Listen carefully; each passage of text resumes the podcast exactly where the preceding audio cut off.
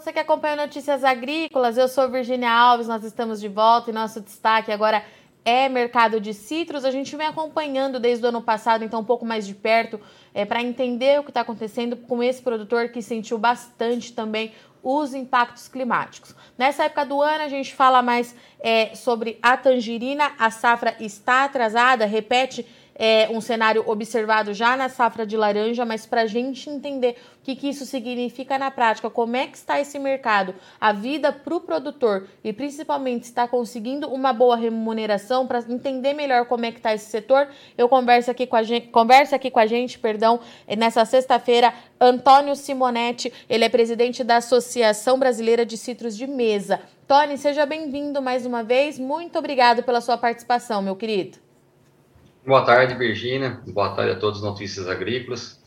Bom, no cenário da tangerina Poncã, é, os, bom, os produtores em si teve a falta de chuva, né, na, na, na safra passada aí, né, com altas temperaturas na época da florada, isso deu uma, uma atingida na, na foi uma florada muito intensa, bonita, mas porém um pegamento não muito, muito satisfatório. Daí, com as temperaturas elevadas na época da, da floração, teve bastante abortamento e o pegamento não foi muito bom. Deu uma segunda florada, né? A, a está bem é, dividida entre a primeira e segunda florada. Tem uma fruta da primeira florada que não é tão significativa, nem da segunda também, são duas pequenas floradas.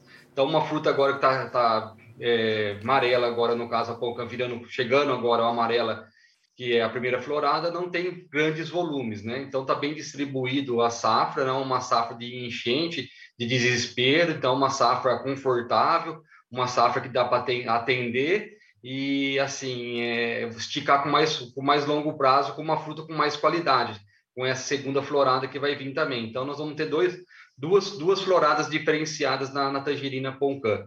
E a safra é uma safra equilibrada, não é uma safra muito grande, não. A safra é uma safra menor. Né?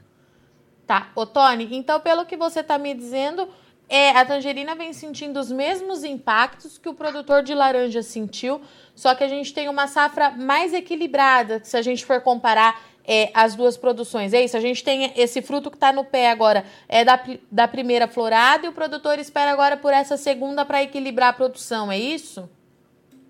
Isso, então tem uma fruta da primeira florada, que ela está com um tamanho satisfatório, um tamanho bom, uma fruta que ela deu menos na planta, então fruto desenvolve mais, dá uma fruta de qualidade melhor, né? E a segunda florada vai depender, né, do que, que vai acontecer para frente, se vão ter alguma chuva para frente, alguma coisa para essa fruta crescer, né? Se ela não, não tiver água, ela não vai ter um tamanho muito legal. Então, é, mas está bem dividida essa safra, tá? Ela está bem, é, não vai ter enchente de tangerina, não vai ter, vai ser uma safra distribuída ao longo da, da, da, da safra. Tá, e Tony, e essa condição da gente ter duas floradas, né? Ela fica dentro é, do que o produtor já está acostumado? Ela encarece de alguma forma essa colheita que ele vai fazer duas vezes? Como é que fica para o produtor em relação a isso quando a gente fala em trabalho no campo e distribuição desse, dessa, dessa mercadoria é, para o consumidor final? Como é que fica esse balanço? Tá. É assim, é, a tangerina já é colhida já no sistema de escolha, né? Ela você vai colhendo as, as chegaram primeiro as mais graúdas, depois vai deixando crescer, a que está mais miúda chegando que ela ganha um tamanho, ganha corpo ainda a fruta, né? Então assim, já é um trabalho feito já assim de seleção, já nessa colheita a tangerina já é feito desse jeito. Então vai permanecer do mesmo jeito e eu creio assim que o consumidor final vai ter uma fruta assim do começo até o fim umas frutas com mais qualidade, né? É, de, de, padrão de fruta, de tamanho de, de fruta, é, mais selecionado esse ano vai ter por causa dessa é, pouco volume na planta. Então a planta consegue desenvolver mais o fruto e ficar um fruto mais bonito. Então é uma safra equilibrada em termos de volume, mas de qualidade que atenda aí as exigências do consumidor final, é isso? Sim, sim, exato. Então é que que é? Nós tivemos assim, é falta de chuva na época da florada com alta temperatura. Depois nós tivemos na região de Minas e Paraná é, muita chuva durante um mês seguido. Também isso aconteceu aqui. Nós temos um problema com doenças que é fungo, né? No caso uhum. de umidade. Então também tivemos alguma coisa. Então quer dizer tem um fungo que ataca as tangerinas que chama alternar e alternata, onde dá uma pintinha na fruta, assim, dá uma lesão na fruta, assim, que é por causa de muita umidade a gente não consegue fazer o controle químico, né? Para entrar na lavoura e pulverizar com fungicidas, praticamente 30 dias. E quando chove, né? Na região de Minas, onde que tem plantado as tangerinas, a maioria, são regiões montanhosas, né? Não são terrenos tão planos e não é fácil de trabalhar com trator. Quando chove, a dificuldade de trabalhar com trator é grande, então dificulta o trabalho de, de, de fazer o manejo fitossanitário. Então, é assim, é, às vezes é pegar alguma região que uma, uma, uma, fruta assim, pode ter um tamanho, mas vai estar tá com alguma mancha na casa de, de, na casca devido a esse fungo, né? Que chama alternária alternata. Tá. Em relação é, às doenças e os problemas que trazem preocupação não, pra, não só para essa safra em curso, mas para os próximos anos, Tony, tem alguma coisa que chamou a sua atenção aí nessas últimas semanas? Então, é, vamos falar assim, tamo, ah, o frio chegou mais cedo, o frio, né? Já demos, tivemos já a temperatura já ontem batendo já 9, 8 graus na, nas regiões aí, né? Então, assim, chegou mais cedo. Então, a preocupação é que, de novo, esse ano vem a geada de novo, igual o ano passado, né? E vamos falar assim, os reservatórios de água, né, que, que era para ter recuperado, muitos lugares não recuperaram ainda, não voltaram praticamente quase nada, tem reservatórios e tem lugares fazendo estrago, né? Então, assim, cada ano é uma caixinha de surpresa, cada ano a agricultura está enfrentando um novo desafio, uma nova, uma nova, assim, é, é uma caixinha de surpresa. Cada ano é um, é um, é um jeito diferente, um clima diferente. E Tony, é, e como é que está em relação ao mercado para esse produtor? Você me dizia que o mercado está até é, estabilizado por conta dessa questão de oferta mais restrita, dessa colheita mais irregular, é, mas consumidor final descapitalizado tem travado é, a comercialização, é isso mesmo? Sim, é, vamos falar assim, é, a gente tem sentido na parte do comércio, é, a, a, oferta de fruta não tem, a, não tem tanta oferta de fruta, a fruta está reduzida a oferta de fruta, né? tanto laranja quanto tangerina, mas a gente percebe lá no consumidor final a queda no consumo, diminui no consumo, a tendência agora também entrando no frio, é, são normal diminuir as vendas, maio e junho, mas a gente está percebendo que já vem vindo nesse mês passado, já de abril, tudo já, a queda no consumo, assim, devido ao pessoal estar tá descapitalizado para consumir a fruta. Tem quanto tempo que você está observando isso no mercado, Tony? Vamos falar assim, desde da, esse mês de abril aqui, a gente, assim, coincidiu de feriados junto no mês, isso tudo atrapalha no meio de semana, tudo assim atrapalha, todo o mercado atrapalha, né?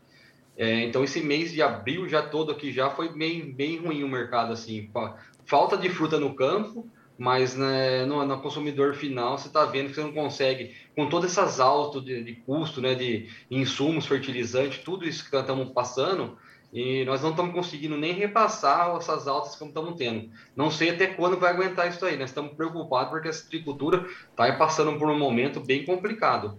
É, se continuar desse jeito, a gente não for mais remunerado para tentar é, continuar tocando, vai sair bastante gente da agricultura e entrar na, na, no, na cana e no grãos. É, isso aí é uma tendência do mercado. Se com todo esse cenário que nós estamos vivenciando, né? uhum. né? Uma safra pequena, que não é uma safra grande, como você tem uma safra grande, você consegue driblar ainda, né?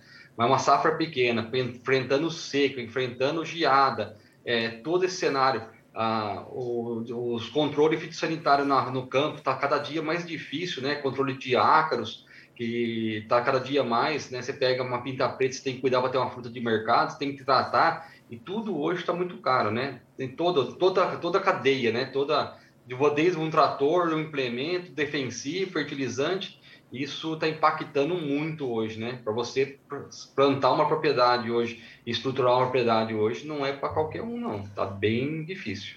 Tony, então deixa eu ver se eu entendi. É, tem falta de fruta, mas o produtor descapitalizado não consegue comprar o que já está disponível e o produtor ainda nem fez o repasse da alta do custo de produção desse último ano. A preocupação é como vai ser daqui para frente, é isso? Positivo, porque esse ano aqui nós estamos tratando ainda com um custo ainda que o produtor trabalha com um produto que comprou num custo mais baixo ainda, mas na hora uhum. que foi tratado essa nova safra agora que vai entrar agora, é impactante no negócio dele, assim, entendeu? Muitos produtores não chegaram nem a fazer 50% da adubação do pomar dele. Então, assim, é, uma, é um cenário muito preocupante. A gente trata muito bem quando é fruta de mesa, a gente vem. A, a, o cuidado é muito intenso, né? Para ter uma fruta de tamanho, todas essas coisas. Então, é, mas assim, nós estamos enfrentando que não estamos conseguindo cuidar. Está difícil de cuidar. Então, na hora que, assim, na hora que a gente for comprar e a gente não, não, não for repassar de, esse custo, esse aumento né, para frente, é, é, um, é, uma preocupação muito grande, porque hoje a cana está vindo, hoje pagando muito bem, o grão está muito bom, que é quando você tem um mercado que tem vários compradores para comprar no mundo, né, na bolsa de valores, você consegue vender o milho, vender a cana, né, tudo amarrado. Quando você pega na, na, na, na laranja, nós temos só três compradores, né? Então, três indústrias né, de, de comércio de, de, de suco, que são os grandes compradores que, que estabilizam a agricultura no valor do, dos preços, né? Citrosuco, Cotralho e Luiz Dreyfus. Então, assim, é difícil, assim, a gente tem que ter um acompanhamento com todas as commodities subindo. E o suco de laranja tem que acompanhar e subir e repassar para o produtor também, porque senão o produtor não vai sobreviver.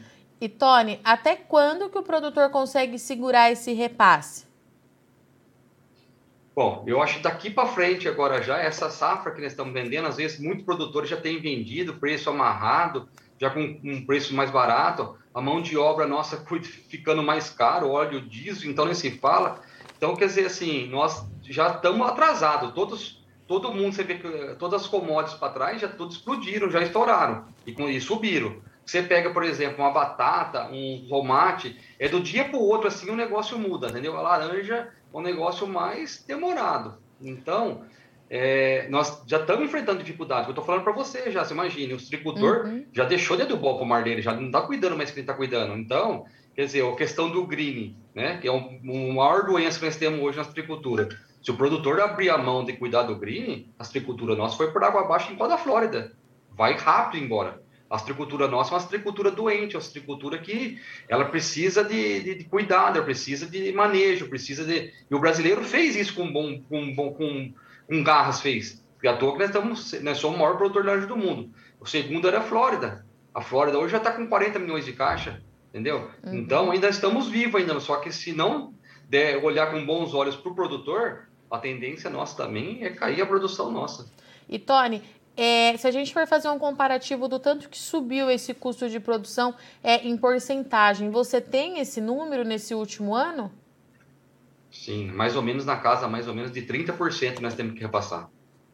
E isso ainda não foi repassado para o consumidor final. É esse 30% que continua na conta do produtor, é isso? Isso, isso aí. Tá. E Tony, tem alguma região dessas dessas que você sempre cita aqui com a gente, né? A gente acaba falando, é claro, sempre mais de Minas Gerais e São Paulo, mas tem é, citros por todo o país. É, quando você fala dessa ação do produtor, né, abandonando a citricultura e indo para a produção é, de cana ou de grãos, tem, eu imagino que cana seja mais ali na região de São Paulo, mas tem alguma região que tem se, se destacado e que está acontecendo é, com mais intensidade, que já é uma realidade de fato do produtor fazendo essa troca, ou tem um pouquinho em cada área do país? Como é que a gente faz essa avaliação? Sim, está grande ainda no estado de São Paulo ainda, somente nessas regiões ainda que a uhum. produção está abaixo da média, isso aí já está sendo realidade, não só laranja, como limão também, devido aos baixos preços de limão esses últimos tempos agora aí, que, que problema de exportação, essas coisas, já é realidade do, do negócio já. Pomares que são inviáveis, que produção é muito baixa, que, é, vamos falar assim, não troca nem figurinha, né? Não paga nem o custo, não paga. Já estão erradicando, já estão já estão virando grãos. O próprio produtor já está plantando a soja, está plantando o milho, está plantando, e ele não está plantando laranja, porque não, não, você não consegue enxergar um, um, uma luz no fim do túnel, né? E quando você planta uma, uma, um pomar no meio do, do, do furacão, vamos dizer, que é o green, né? Você não consegue tirar o pomar. Eu vejo assim, quando os pequenos produtores, você vê que está plantando os pomares, 10, 20 mil plantas assim, que são pequenos produtores, ele chega ao terceiro ano da planta já com 20% a 30% de plantas infectadas com green já. Quer dizer, ele nem colheu nada ainda, já está radicando a planta com green. Quer dizer o quê? É um negócio que está ficando inviável, está ficando difícil, não está? E ainda mais quando você pega sem produção, com produção baixa, é, tá todo mundo assim com a pulga atrás, da orelha.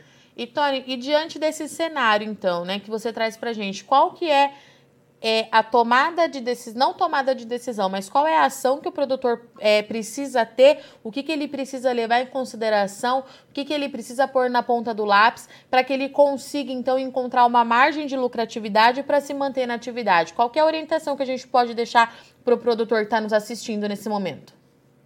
A, a, atual realidade agora é que está todo mundo fazendo, né? Procurando áreas novas. Longe onde não tem citricultura é onde está sobrevivendo regiões mais quentes, onde o greener não pega, só que você tem que ter água para ser irrigado.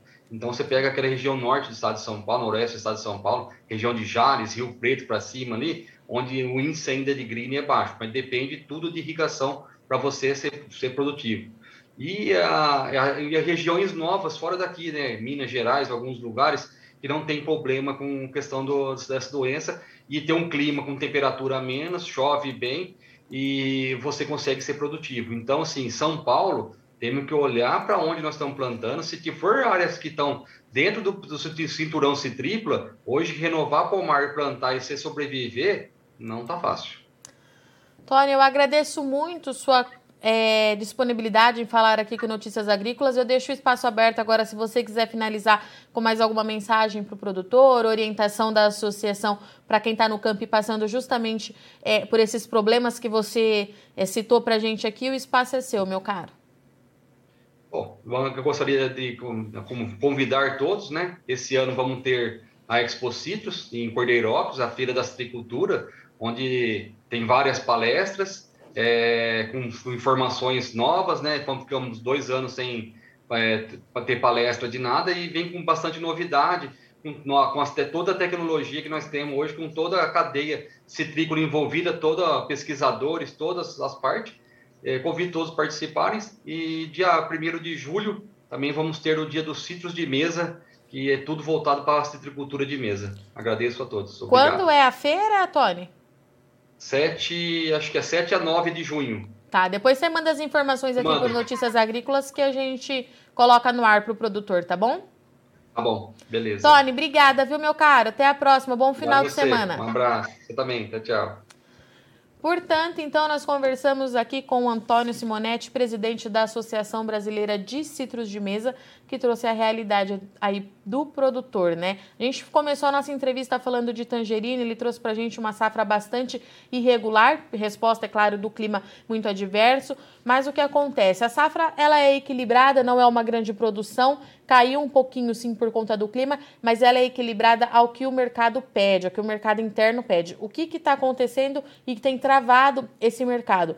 Consumidor final descapitalizado. Tony disse para a gente aqui que no mês de abril é, a baixa na procura pela tangerina ela já foi bastante expressiva. O produtor de limão também sente muito isso e claro que também o de laranja. Então o cenário ele é bastante é, complexo para o produtor de citros, de acordo com o Tony, porque o custo de produção que subiu aí em torno de 30% no último ano ainda não foi repassado ao consumidor final. A preocupação é daqui para frente. O Tony disse que é, até agora o produtor conseguiu segurar esse repasse porque ainda trabalhava com produtos comprados anteriormente, com uma uma taxa cambial mais baixa e tudo aquilo que envolve o custo de produção mais barato, mas daqui para frente as novas compras precisam ser feitas e está tudo mais caro e esse repasse precisará de fato em algum momento ser feito para o consumidor final e a preocupação é essa, se o produtor já está o consumidor já está descapitalizado e consome menos dessa fruta, como é que vai ficar daqui para frente quando o produtor de citros precisar fazer esse repasse?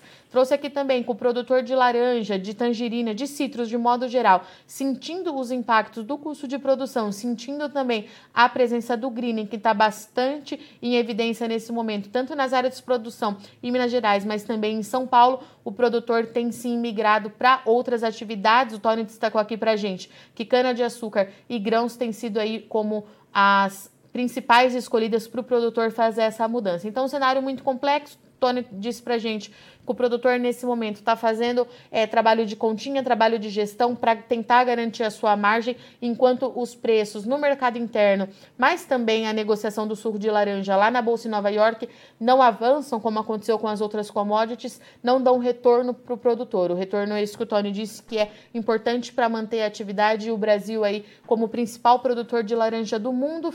A Flórida vem logo atrás, mas vale lembrar A Flórida teve a produção devastada nos últimos anos por conta do greening, então a preocupação com o setor é de fato muito grande. O Tony trouxe essa mensagem hoje em nome da associação, mas a Fundecitrus tem feito um trabalho muito forte também para alertar esse trabalho de prevenção e de necessidade de manejo adequado por parte do produtor. Bom, eu sou Virginia Alves, eu vou ficando por aqui, mas não sai daí que a nossa programação continue já já a gente está de volta.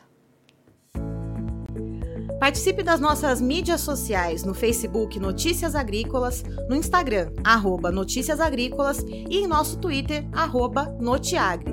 E para assistir todos os nossos vídeos, se inscreva no YouTube e na Twitch Notícias Agrícolas Oficial.